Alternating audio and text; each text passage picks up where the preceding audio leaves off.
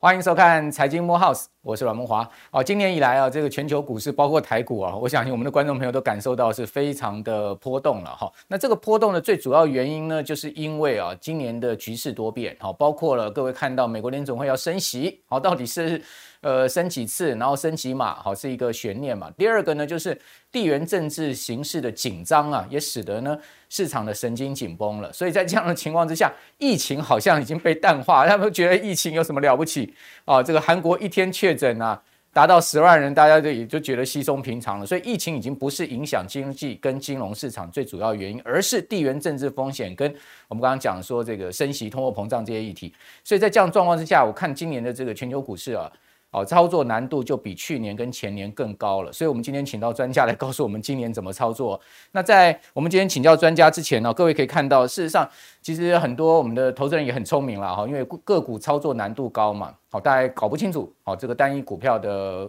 这个上升或下降的一个趋势方向，所以干脆就买什么一篮子股票的 ETF 啊，所以这个。呃，各位看到我这个手板呢、这个十大规模破百亿哦，就是它这个规模是超过一百亿台币的 ETF 啊，哦，这个已经啊，呃，今年这个我们看一下去年全年的绩效，来比一比，看看今年会不会超过哈、今年有没有机会打败去年了哈、不过因为今年才两个月的时间，哦，现在言之过早哈、不过我们来先看一下，哦，像这一档啊，这个超级有名的哈、这个很元老的台湾的 ETF 啊，台湾元大五十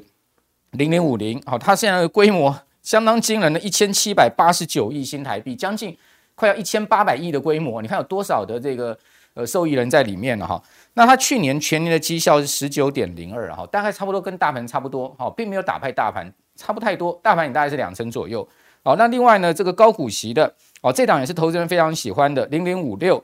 元大高股息 ETF，它现在的规模也接近到差不多一千两百亿的规模啊。它去年的绩效稍微差一点，哈、哦百分之十二的一个绩效，那这个输输大盘了。好，另外呢，国泰永续高股息，这也是一个高股息，但是是国泰投信出的哈、它的代号是零零八七八，好，它的规模呢是三百八四亿，它的绩效呢就介于这两者之间，十八趴。然后另外呢，台湾这个国泰台湾五 G Plus 这一档是超夯的哈，那各位看到它的规模也有将近三百七十亿左右啊，那它的绩效呢就是二十四趴，所以各位可以看下来啊，因为好像是主题型的 ETF 去年的表现比较好哦，反倒是这种所谓的呃大盘型的指数型的 ETF 啊，去年的绩效啊大概就是跟大盘差不多，所以是不是在去年这种投资的一个趋势跟方向上，哎，好像特别要选股啊、哦？有时候这种主题型的 ETF 它可能选股。这个或者是说它不是只有跟着指数在走的啊，那是不是会胜出呢？这这等一下我们也来讨论这个话题。那另外呢，因为俄罗斯跟乌克兰现在情势紧张嘛，所以很多人都是资金开始要避险，好，纷纷进入到所谓的国民 ETF，好元大的我们刚刚讲这个零零五六，好，这个高股息这一档，好，虽然说它去年的绩效没有那么好，百分之十二的一个报酬率，但是呢，上周一周哦，它的规模啊。哦，就增加了这个呃，就达到一千一百八十六亿，就是上周的总规模将近一千两百亿。然后呢，它从年初的低点到现在，它的规模有增加六十亿，而且受益人呢是连续四周的增长。哦，就大家不断的去买这样 ETF 了哈、创下了将近五十八万人的受益人新高。哦，所以这个大盘在万八这边震荡啊，震得大家是七荤八素了哈、那像去年呢，这个一一整年就是慢慢涨，这样长波段的行情大家比较好做。那现在呢，是不是我们今年要去做 ETF 啊，取代个股哈、我们今天请到了。哇，那真的是呃这个台湾 ETF 的超级专家了哈、这个我们乐活大叔施生辉施大叔来到我们的节目现场来教大家哦，今年怎么操作 ETF，以及今年啊我们在投资上我们怎么运用啊哦，这个 ETF 或是说不同的工具去面对今年这么波动的市场的波动跟行情。哦，这个大叔你好，木华哥好，好各位观众大家好。大叔现在不是只有在拍电影啊， 我们都知道大叔这个退而不休啊、哦，基本上现在是在从事电影工作。嗯就不是从事电影工作，他念电影系吧？对，从事电影工我作，知那道，会赔对钱的。因为我刚我刚要见到大叔，我就问说：“大叔，您毕业了没有还没哎毕？”业，还没毕业。。哎，刘叔这身份比较有趣啊对，啊，财对，经作家还在念电影，不是很有趣吗？继续有学生证就对对对对了。对 看电影可以拿学生证买票就对了。不是为了这个， 我当然知道，开个玩笑啊。但是以前我读研究所的时候，哎，有这个学生证，其实还是可以用学生证的优惠嘛，对对对对，对蛮好用的。 然后你这么老了还可以用学生证，没有，我也快要六十五岁了， 可以是看电影半价了，不用学生证了。哦， 那坐高铁也可以买那个那个这个哦六十五岁的优惠比较多一点。 OK OK 好，那大叔其实出了很多这个有关 ETF 的实战的相关的著作嘛，对不对？好，那呃，请教这个申辉兄呢，这今年这么波动，你怎么看今年的行情呢？我还是六个字：对以不变应万变。 ，OK，我觉得判断太难。我对觉得真正重要的是纪律，不管在什么行情的波动之下，嗯嗯，纪律比较重要。是，那就算今今年的股市会有重挫的可对能，会有哦，对，但是适度的留在市场里头才是最重要的。嗯，大家不要因为担心很多事情就把资金全部撤出来，对，跑到别的地方去。嗯万一那事情没有很严重，你要再回来嘛，我觉得要心猿意马，对两不招比。是，所以我觉得在波动的行情中，也适度的留在市场是重要的。嗯，那刚刚你也提到那个零零五六增加很多的那个受益人嘛，哦，快其实六就十万是人，零零五嗯六，我觉得就是在波动的时候嗯最适合留在市场。嗯嗯嗯，如果市场涨上去，它也会涨；如果市场跌下来，它其实波动性没那么大，因为毕竟它的股息值利率大概每年到五到六趴。它有一个直利率的保护，对，我想这都是所有投资人一起的共识，所以才嗯会造成它的资产规模的增加。 OK，那为什么就我们刚刚讲比了两档高股息的这个 ETF 嘛，哈，那国泰的为什么去年它的绩效呢就会超过零零五六呢？而且超过了还蛮显著的，哎，我想我这个人是很懒 的，我觉得要做零零五零零零五对当然好像输给大盘，对但是十九趴跟十二趴，嗯，难道不好吗？对，都蛮不错的啦，当然对嗯还，赔钱。是我，情愿在这个班上啊是一个中段班，不要说第一名，第对，一名压力很大。是，去年的第一名，今年不一定第一名，嗯哈，因为所有的绩效评比都是在嗯结束之后是，才能够去统计嘛。对，但是如果我一直很专心的只做零零五零零零五，我觉得我风险相对低。嗯嗯，很多主题型确实去年打败零零五零零零五六，对，但是不代表每一年都嗯嗯可以。嗯嗯，那我这个人啊，嗯，就寻个中段班，不要太张扬就好了。 ，OK，哦，我这觉个，得十几趴、二十趴哦好非常好啊。老二哲学就对对了。对对， 好，那我们刚刚讲说这个零零五六啊，各位可以看到它的呃整个规模确实是不断的在明显的上升哦。但这条蓝色线就是零零五六，刚刚大叔讲的哦、这档这个元大高股息嘛，哈、这个挺有名的一档 ETF，它的上一周呢，它整个这个规模已经来到了一千一百八十六亿了。从年初我们讲说年初的低点上来的话，相对它也增加六十亿的规模。然后零零五六现在受益人数呢，已经达到了将近五十八万人。那我们就会想要请教大叔了，就是我们。我想我们的观众朋友，大概有很多人在买 ETF 了哈，是不管是买这种主题型的哈，或是说买这种指数型，甚至买一些债券型的 ETF 的都有。那在这样的呃万八的情况之下，我们在零零五零、零零五六好这两档 ETF 上面，我们还可以在这个继续的买下去吗？我觉得在万八的时候，大家都觉得是高点。现在有个最简单的方法，就是定期定额。定期定额，对，尤其对于小资主，嗯你根本不要去焦虑这个进场的时机。对，你觉得万八是高点，你就不敢进场啊？它涨到两万点怎么办？嗯，所以定期定额就是让你不会错过上涨的机会。那跌下来呢？嗯哇，更开心啊！因为定期定额是金额是固定的，对，股价跌下来你就可以买到更多啊。嗯，所以定期定额我觉得是现在最好的方法，但是定期定额大家一定要有长期执行下去的决心，嗯嗯，不要看到万一跌到一万七就不受不了了，不定期定额，那就是完全失败的。定 OK 期定额一定要长期的做下去。 OK，那零零五哦不要嗯间，断，好不，要间断。那如果碰到大跌，嗯，比如说 K 大盘 K 小二十的时候，嗯，你这时候有比较多的钱的话，就多买一点， OK，对，那其实是很好的机会。那大概多买多少呢？以您的经验来讲，这个 K D 值是一个观察的指标嗯嘛，哈、就是说这个 K D 值，当然还有日 K D、周 K D、月我 K 都 D 是了。看日的，哦，日的，好，就是说，假设日的 K 值掉到二十以下，我们就加买，对，对不对？那大概一般来讲，我们会比平常的呃正常的扣款加买多少？不是，我觉得不要这样算，对我觉得是留下你生活紧急预备金。对，小资男女，我觉得大概留下三个月到六个月，嗯，结了婚的人就是六个月到一年，有小孩大概一年到两年，对超过的钱在对，大跌的时候就勇敢的跳下去对啊，而不是说比平常多多少的概 念。 ，OK，我觉得嗯 在这个时代啊，绝对不可以存并存。哦，对，那今年是虎年刚开年嘛，嗯大家都叫我上节目要讲一些吉祥话，对，我的吉祥话是十个字哦叫“明知山有虎，偏向虎山行哦，”。因为股市看起来是豺狼虎豹很多啊，对呀、对嗯呀、没但是我错，不要去打老虎，嗯就是说我们老二哲学，对我们就是默默的买零零五零、零零五九，不要去想赚个股的钱， ，OK，买赚个股的钱呢，很多主力做啊手就只会割你的韭菜。是是我，们不是去打老虎，我对们就默默的走好。股市当然是豺狼虎豹，但是你一定要进来， 对，不能不进来，因为你留在那个山下没有老虎的地嗯方，就是定存，会越存越 穷。 OK，好，就是你看到山下可能风平浪静对，哦，事实上这个没风险，搞不好是最高风险。其实没风险是最高分，没错，那这零点八八就会被通膨打败 对啊，，这个不入虎穴，应得虎子嘛，对对对对不对？所以，我们这个即使不是像武松这么武艺高强千，万不要当武松好，要不对然我在旁边哦走，掉好，。我们就当武大郎好了。 我们要离题了。 OK，好，又讲到电影了，又讲到电影。好，那那个呃，基本上不管怎么讲了哈，其实我觉得一篮子的 ETF 总比个股的操作风险来的低嘛， 对对，因不对？为个股哈，总是有个别净的风险对跟产业本身的风险。对零零五零、零零五六为什么现在叫国民 ETF？，对因为刚刚你说嘛，嗯零零五零一千七百亿，一对千八了，对零零五六快一千二。对， ETF 有个下市的规定，资是，产规模不能掉到一以下。对，那这个不这可两能，次掉到对，一以下，台湾股市大概就烟灰飞烟灭了，不可能不的可，能对嗯嘛。那一家是五十家台湾最大公司，一个是三十家对，股息值利率比较高的公司，嗯嗯嗯，不可能五十家同一天倒闭吧？是，连五十家同一天出事都不可对能，三十家也不可能同一天倒闭。对，所以为什么这么多年来一直在分享这个嗯零零五零零零五，因为它最简单、对。最安心。你买个股票，嗯千万不可以下市，其实有时候投资是走一些简单的路，反而能走得更长远，对不甚至对？我其实态度就是认命，认命。我也不想打败大盘。对啊，十九趴、十二趴，我很满意了。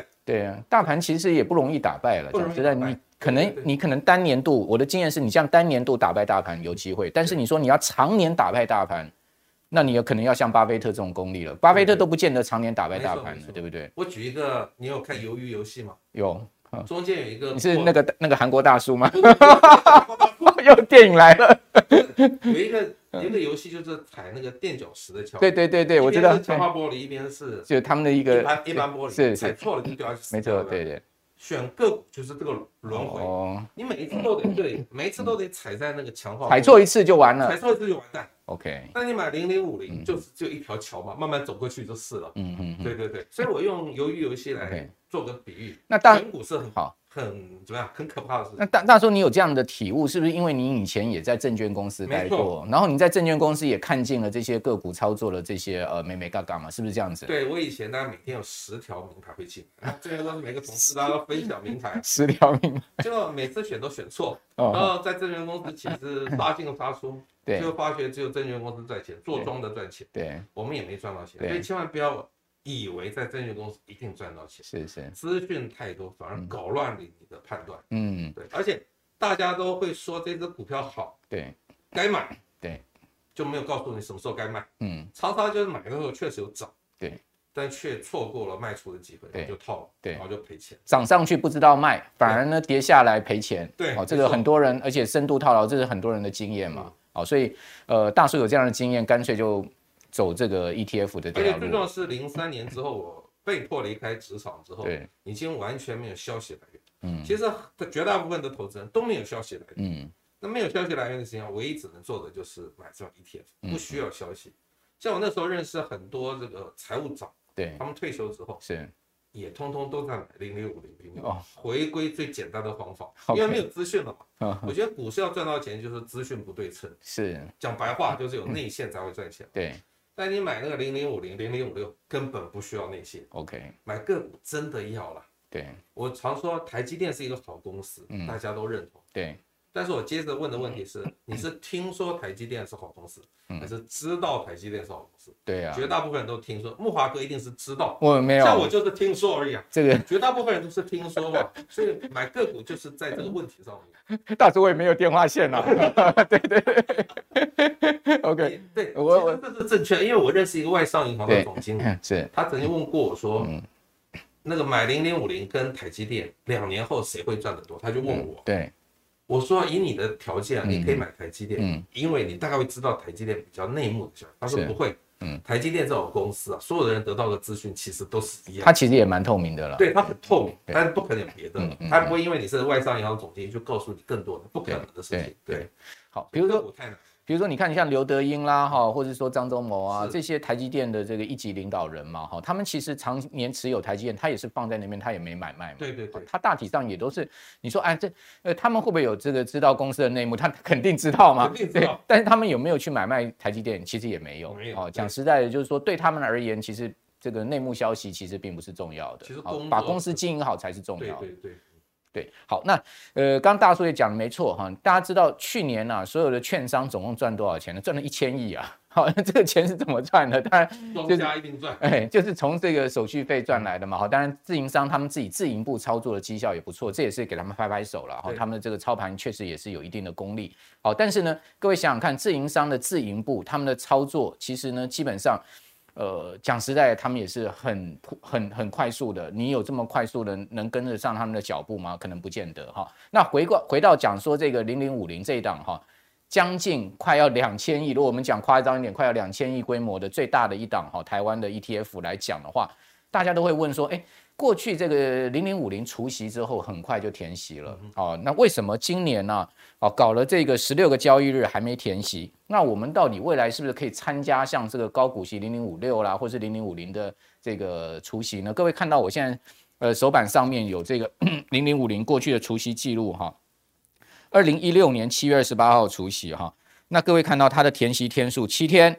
好，二零一七年五天，然后二零这个一七年的七月三十一号除夕呢，两天就填了。好，那二零一八年就是比较久哈，一月二十九号除夕呢是一百四十三天，那二零一八年的七月除夕呢一天就除了，呃，这个填息了。然后呢，二零一九年的一月十五天，哦，七月呢是这个呃七月是一天就填了哈，二零二零年的一月除夕呢五天填，然后呢七月除夕呢是一天填。那二零二一年的一月哦，诶，它是一呃这个一天这个呃二零二一年的一月，它是一百五十天才这个填哦，所以各位可以看到，它它其实有时候很长天数才填，但是也有很快速填。那到底我们该怎么样去判断说它会很快速填还是长天填呢？为什么？我？我纠正一下这图表，对不是一天，对，是零秒，零秒，对啦，就是开盘就填息了。对了，了，开盘填息了，就是说当七毛三毛对半，对对对相，对容易。就是除了少啦，哦，很多人问我说，零对零五零、零零五六是不是该在除夕前买？对，其实除夕不是我判断要不要进场的重要原因，嗯，因为零零五六我的投资非常简单，就是随时都可买，买了忘记它，好、根本不要管除夕。但是为什么大家焦虑除夕前要不要买呢？因为你一直没有买嘛，对，一直错过低点，嗯哼，所以说除夕的时候才想买。嗯，其实我从来不不在除夕前一定买，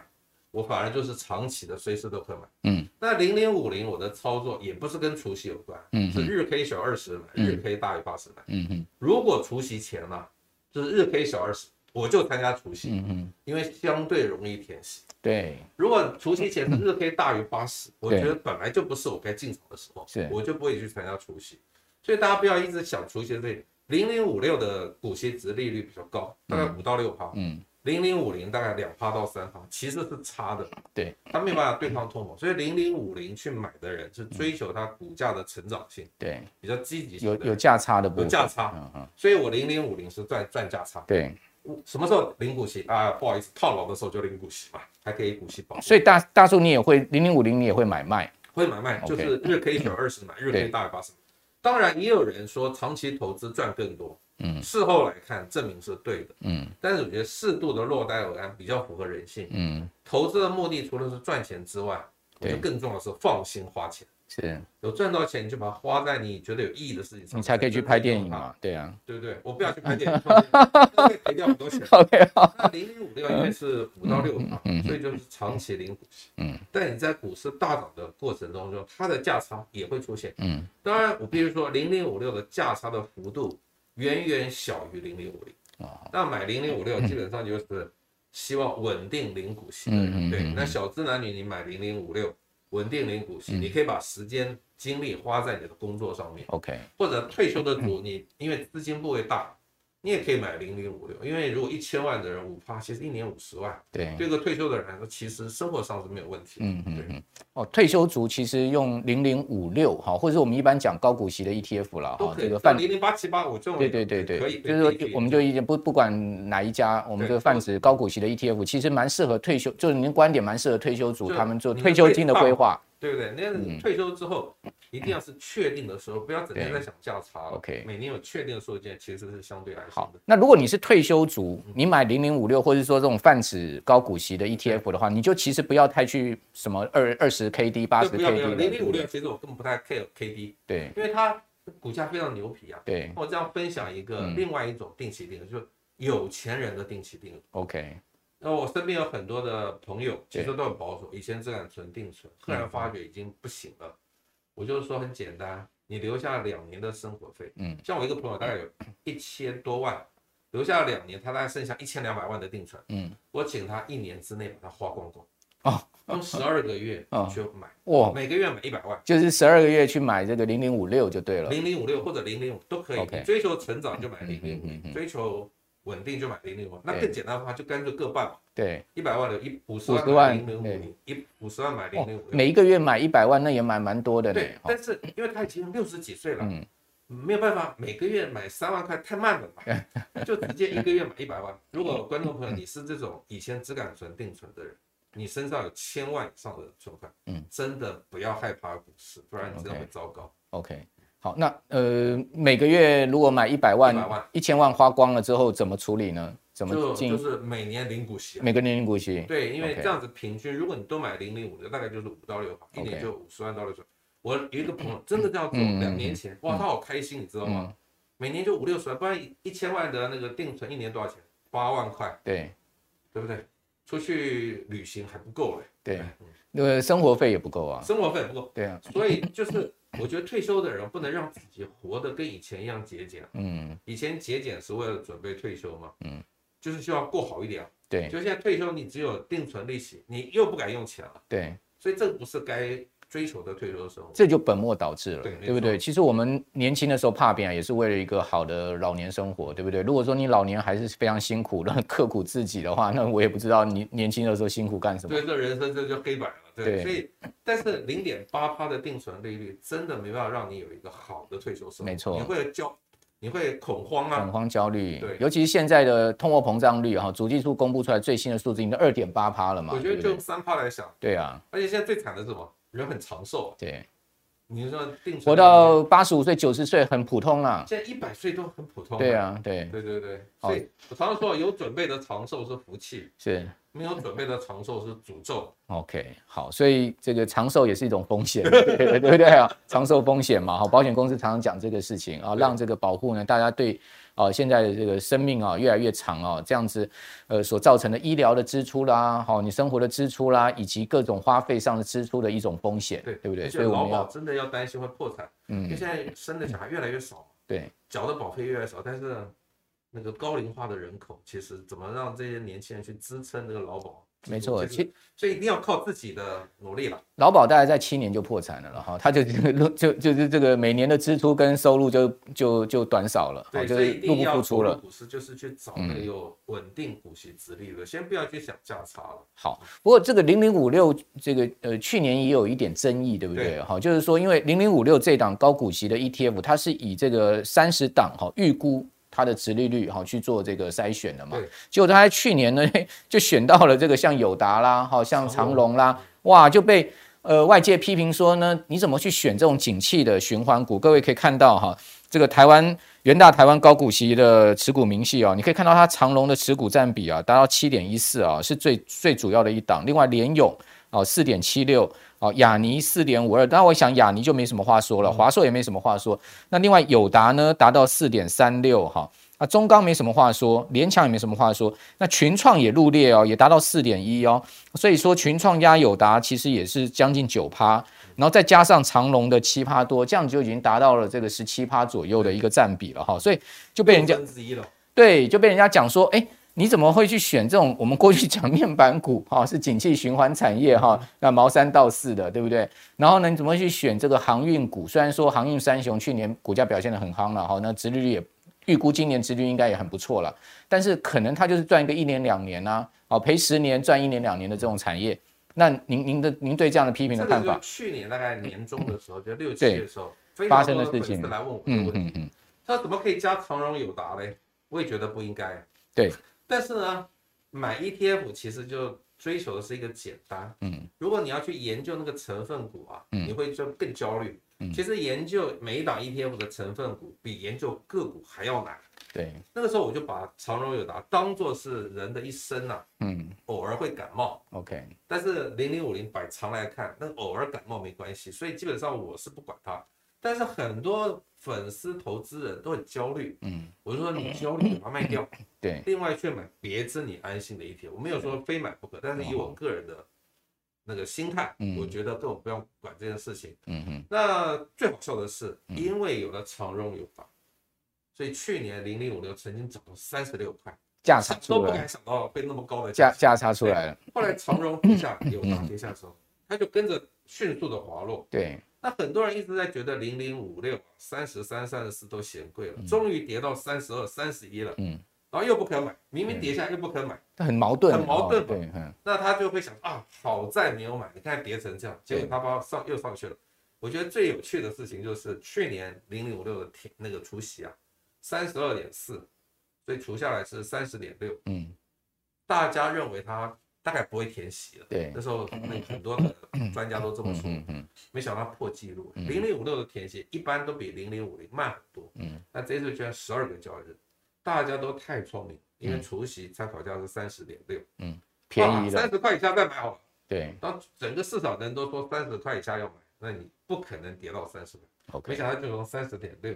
好像到三十点五几有跌下来一点点，嗯，嘣嘣嘣嘣嘣，十二个交易日就填息了，对，跌破所有人的眼镜。嗯我常常觉得在股市投资啊，情愿笨一点。嗯笨一点才赚了，想太多，嗯，反而就绑手绑脚，嗯，瞻前顾后，嗯反而赚不到钱。嗯，因为你想，零零五六是要零股息的嘛，对，掉到三十点六，嗯用一点八去除，超过六趴，哎，嗯嗯，干嘛不买呢？为什么一定要等到三十呢？嗯，对，其实我是用一个比较认命的态度在面对这件事 情。好，或者说你也可以分批买嘛，对不对啊对？好，你不不见得一次，比如说你有一百万，不见得一次你就要三十块以下去买进。对你说三十点六、三十点五、三十点四，都可以买啊。你就这个各各挂十万块钱这样买嘛，没错对不没对？错你就往下买，如果没买到，哎，那它往上走，你再去追嘛，对对不对那还有就是，有些人我不建议参加除息，为什么？因为那个税率高。哦，比如三十所得最高啊所得最高，嗯嗯嗯因为毕竟他课税嘛。这种高税率的人，我的建议就很简单，嗯除夕前的那一天啊，嗯全部卖光光， ，OK，然后第二天除夕那一天，对通通买回来，再买回来，不要想多赚的啦，因为你已经把税省下来了嘛。是是，那很多人就假狼告岗，对，那个除夕之后还要等更低点才买。你如果只是为了避税这个观 点，其实第二就是除夕那天就全部买回来，嗯因为一定有一个价差嘛。嗯，你已经省了税嘛，说不定你最后回补的时候只赚到一块六，嗯但你已经一块八除，如果那个课税的话，其实要乘以零点七，只剩下一点多。对对，其实真的不要假狼告，不要太聪明。 ，OK，好，就等于说目的性很重要了对哈、你这个目的是什么，你就照你这个目的去做，哦，这个策略面是这样子。好，那呃，刚刚大叔也讲了一件事情，让我这个心里面也心头有一点惊吓，哦，这个心头一惊， 不是两斤，是一斤哈。为什么呢？因为大叔一开始讲说，今年可能真的会有股灾大跌哦。哦，这个大叔都开始讲这个会有股灾跟大跌，搞不好真的就会预言成真。好，那我就要请教大叔，就是如果说今年真的如您所说的，哈，出现一波两波的这种所谓的比较明显的跌势了，我们一般讲明显跌势，可能一一一个波段跌了十趴以上，啊，甚至十五趴，这种就可能把人吓死了，对不对？好，不要讲说跌二十趴、三十趴，那就是要命了，对不对？好，那如果说出现这样的波段跌势的话，零零五零跟零零五六，您的操作建议给我们的听众呃观众朋友会是什么？我其实从来都没有背过。对零零五六大跌的时候会更开心，因为零股息的跌其实是对，内心窃喜。嗯，但是零零五零我还是就是小于二十买。对但万一真的进入空头市场，比如说嗯一个月都跌破季线，嗯都弹不回去的话嗯，嗯嗯那就要变成 K 小于十，要更保守。 ，OK，我觉得还是适度的赚一点波段的价差。那零零五六因为更便宜，嗯，你可以买更多股息、值利率反而更多。嗯，但是我这边有一个对，股灾来的时候该谨记的六件事情。哇，对这个很重要哦。这我也在我书上特别提。 OK，第一个，我觉嗯得股灾来的时候，零零五零、零零五还是相对最安全的标的，对真的不要买个股， OK，有时候个股会跌得更凶。个股你可能没有压中嘛，对不对对？对对嗯那第二个就是千万不要借钱买股票。 ，OK，很多人说，哎呀，零零五零零零五了这么安全，我就把房子抵押去嗯买零零五零零。但你要注意，万一一个股灾来，你那个银行的钱还是要定期还，没错，你就必须赔钱卖掉零零五零是零是，很可惜。我希望大嗯家就是留下生活费的概念，就是说不要去卖股票，嗯嗯不卖股票不一定会赔。 ，OK，那第三个很重要，嗯千万不要以为你去年做的很厉害，就是自以为是少年股神， 还是要有一份工作。是因为我常常觉得，就算你投资亏损，但是你薪资可以 cover 你投资亏损，你的财富还是成长的。是，千万不要以为就把工作辞掉你很厉嗯害，嗯嗯就像你有一次每次都踩在那个强化玻璃上，有一次就踩在那一般玻璃上就完蛋了。就中陷阱了。嗯对对对，工作保证的玻璃还是稍微耐重一点了，不对是对完对全对是很对脆弱的。没错，然后还有就是在股灾的时候，不要只在想价差了，是，你心中想价差，永远不敢买，嗯嗯嗯永远想找到低点，但找到低点太难太难。嗯嗯嗯，其实如果你想领股息，只要你觉得这个股票，我觉得金融股也很好，兆丰金等等都很好。如果它的股息值利率超过六趴七趴，因为跌下来了嘛，嗯你就勇敢的去买它。嗯，心中只想的是领股息，就，OK 敢进场。 OK，因为跌下来的时候，其实股息值利率会提高嘛。嗯。然后，如果去年你有赚钱，真的该把赚来的钱拿去买房子。 OK，一九九零年，木华哥，你出生没有？应该出生了吧？出生啊，啦，好好好， 19为什么这么年轻？ 大叔，谢谢您啊。那个时候股市一年跌到万点，对我没有受伤哎，对，很简单，我不是厉害，你是买房子了就去买房子了。嗯啊哦所？OK，以我这本书上提提到，在嗯去年第一季的时候，有一个 PPT 上面 PTT 上面很热门的话题，嗯，你有两百万该 all in 台积电，还是去买房？对，那时候我就说买房。如果你 OK 听我的话，到了去年第四季很开心，然后去年第四季房价只是涨疯了。是，去年第一第一季的时候，你买两百万的台积电，一整年大概都没赚到钱。嗯就算你赚到钱，我觉得你买一个房子相对安心。是，我觉得房子相对保值。嗯我这样说好了，房子是确定的，对，股票是想象的。嗯就算房价买贵，你住在里头永远没有损失。嗯但你股价跌二十趴，嗯你的财产就是损失二十趴。 ，OK，所以我一直跟很多财经专家不一样，我还是觉得该买房子，是就算贵，因为是自住的嘛。对，那你如果是要投资的，这个时候当然不该投资，因为实在房价太贵了。嗯最后个股的部分，我觉得面对股灾，情愿卖得早，嗯少赚一点没关系，情愿卖得早。巴菲特的那个两那个投资经历两点，对，第一点是千万不要赔钱，是第二点是什么？不要忘记第 一点，情愿卖得早， OK 少赚一点没关系，是因为少赚一点，如果股债了，你会庆幸啊。嗯那继续涨上去，哎呀，就认了，毕竟还是有赚。嗯我觉得个股的部分是情愿卖得早，但是我希望大家在面对这个前景不明的股市啊，零零五零零零五这种 ETF 还是相对安心。好，这个大叔给我们六点很重要的建议了哈。的确了，我觉得留份自己的工作这件事情非常重要。像去年这个六月啊，航海股不是大涨吗？嗯哦，就所谓的少年海神出现了，哇，说赚了多少又多少以亿来计算了。结果后来你看到新闻哈、整个航运股崩跌之后呢，这些少年股神就被丙种断头的啦，然后融资被追缴的啦，哇，一大堆悲惨的事情变成水又鬼了哎，真的， 好、这个一大堆悲惨的事情就出来了。所以说呢，不要觉得自己是一个神级操作人，好、其实呢，基本上我们就是安安分分有一份工作。然后另外呢，大叔讲也没错，哈、有一栋自己的自住的房子，其实是很很安心的啦，哈、因为你没有自己的房子，你用租房子，恐怕这个房东有时候会赶你嘛，哦，你是其实要搬家也是很很伤神的一件事情。好，那大叔这个六点啊，提供给我们的观众朋友参考了哈。今年真的不肯不不一定这个股市呃一帆风顺哦，说不定真的有个大波段大跌。到时候请记得刚刚大叔讲的，尽早卖股票，对好多留现金出来，你才可以在低档去接一些好的 ETF 嘛，不然的话你低档哪有钱去买但呢是？也要适度的留在市场里头，是把钱先撤出来。对，好、这个完全撤出股市呢，也不符合我们一般在股市里面操作的策略嗯了哈、原则就是说，你就没有了盘感了嘛哈、就是说，在这样的一个状况之下呢，种种的策略思考提供供给我们的观众朋友参考了。今天非常谢谢乐活大叔谢谢啊、谢谢来到我们的节目， 帮我们呃告诉大家今年的这个在 ETF 上面我们该注意的一些重点。好，那我们的节目呢？呃，请您要准时收看之外啊，当然也希望我们所有的观众朋友帮我们这个按赞，然后然后帮我们分享跟订阅哈。您在 Pocket 上面哈，包括呃 YT 上面哈，都可以搜寻到我们的财经幕 House。好，我们今天的节目就到此，非常谢谢大叔，也谢谢我们所有观众朋友的收看，拜拜。